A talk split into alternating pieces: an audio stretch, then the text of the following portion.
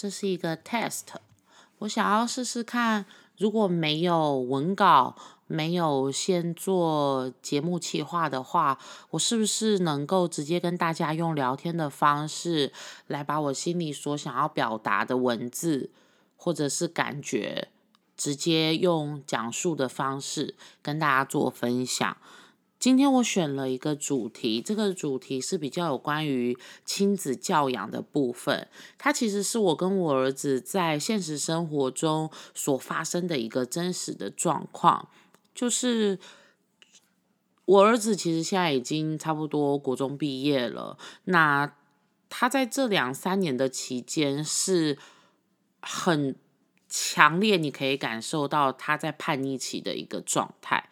这个状态是叛逆到了，他是阳奉阴违的一个程度，就是表面上我们跟他说的事情，他都会说好好，我知道了，我答应你，我可以做到。但实际上最后你会发现，他做的事情跟他答应你的事情是两回事。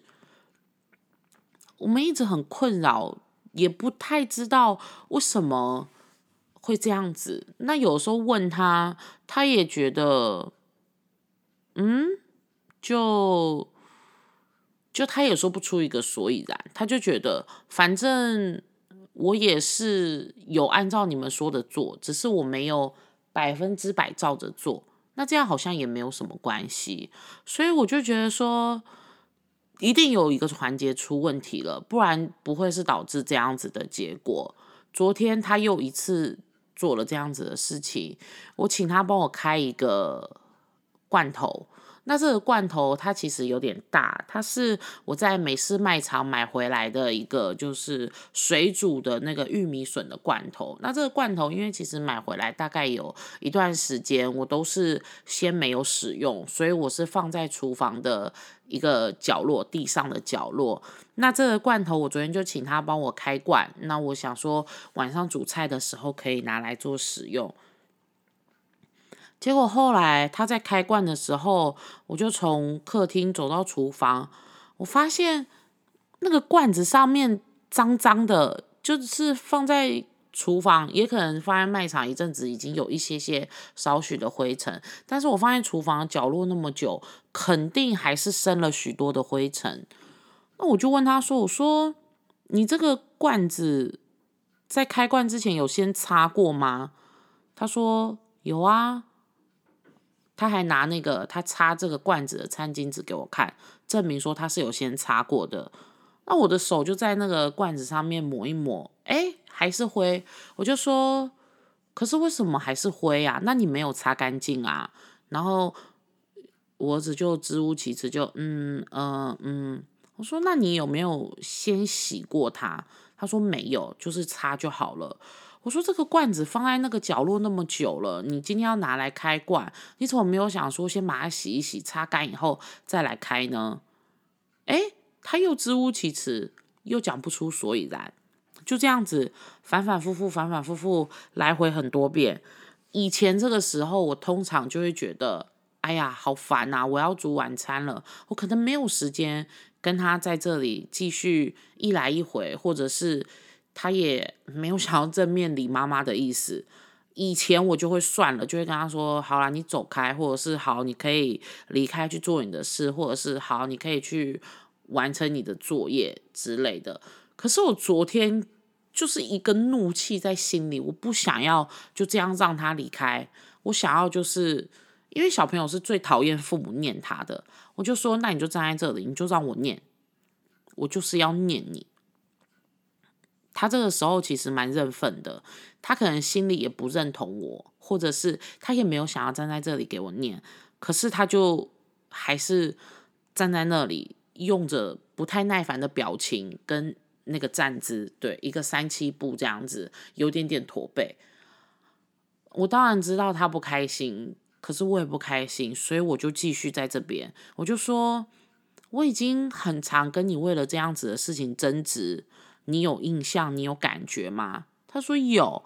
我说那为什么你还会常常是在要做一件事情之前，没有跟我确认，或是没有跟爸爸确认这件事情要怎么做，或者是怎么做比较好，然后你就自己自作主张去做了。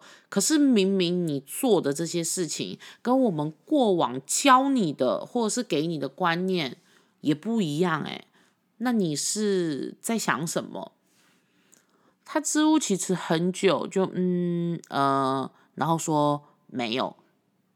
我听到没有，我就好想要，好想要。打他，可是我手上在忙，而且小孩这么大了，其实基本上不太会打了。我就说没有，怎么可能没有？没有，你为什么不会按照我们跟你说的比较好的处理事情的方法去做处理啊？他就说不知道。这个反应其实他是完全没有要跟我们沟通的意思，就是他不会试图跟着我一起在这一来一回当中去找出。他真正的问题点在哪里？他情愿每一次、每一次、每一次就是这样子，哎，做错了被骂，然后我们跟他说，其实这样子的事情应该要用什么样子的方式来做会比较好。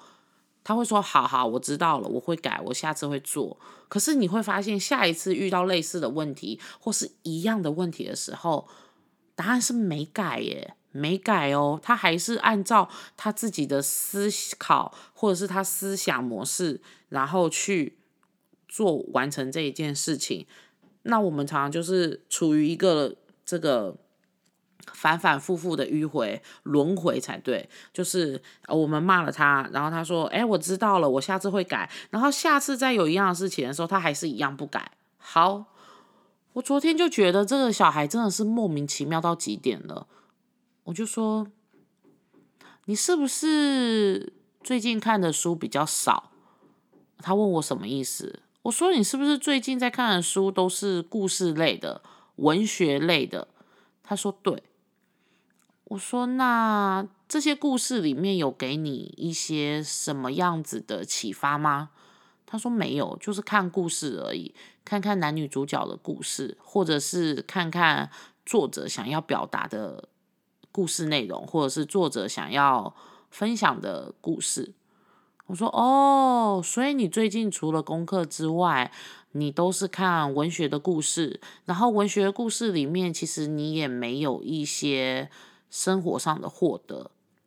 他说对，我说那我了解了，因为你长期习惯看故事，但是你在看故事的时候，其实你又不会好好的、认真的去思考。这个故事背后真正的意义，或者是他背后其他的想要传递的价值或者是信念，那这样子好不好？我们换一种书来看。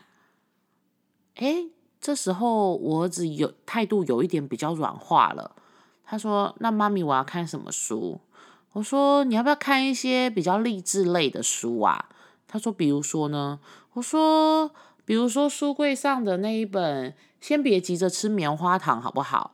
这本书其实它里面会教你一些做人处事的道理。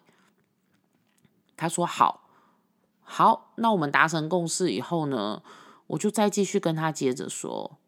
我说你有没有发现，有的时候你惹我们生气，或者是你知道你自己做了不该做的事，可是你就愣在那里，然后。让我们觉得你对于我们生气的事情是无所谓的，导致我们更生气。他说有，我就问他：“那你知道原因出在哪里吗？”我儿子摇头，一脸茫然。我说：“问题就出在你太少，就是看一些比较偏励志或者是小故事大启示这样子的书。”那差别是什么呢？差别就是在于你对于跟人的应对进退是比较弱的，你在这一个就是能力上面你是比较弱的。你不知道，当你让别人生气了或不愉快了的时候，你应该表现出什么样子的态度或者是反应，去让别人原谅你，或者是去跟别人沟通，让别人理解你。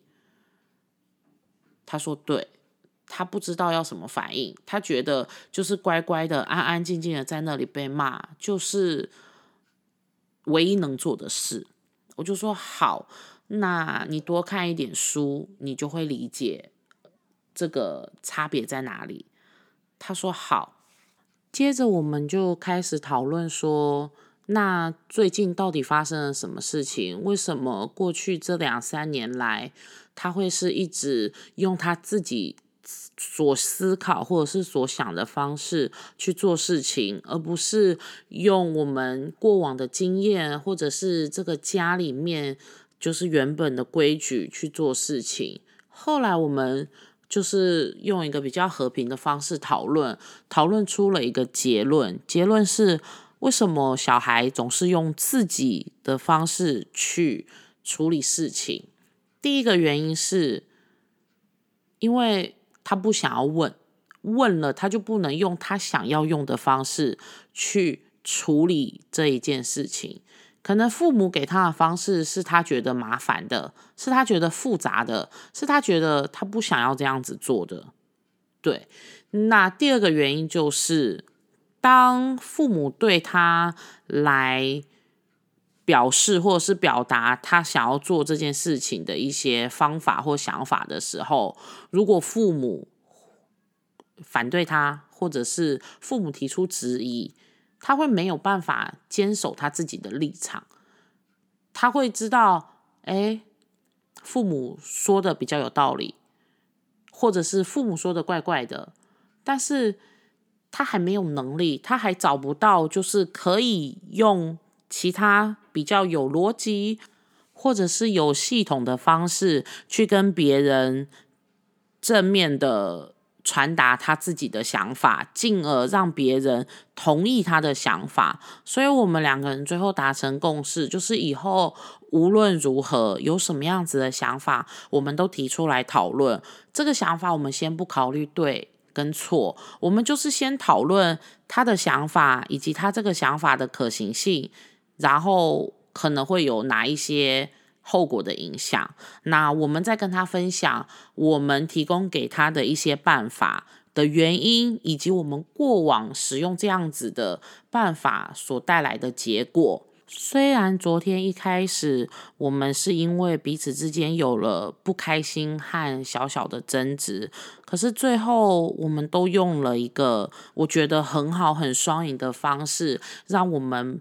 就是亲子之间的关系不会陷入于紧张，甚至是不会陷入于负面的循环。那这是我今天想要跟大家分享的部分。对，那感谢收听今天的童话世界没有童话亲子特辑，我是鲑鱼下巴，我们下次见，拜拜。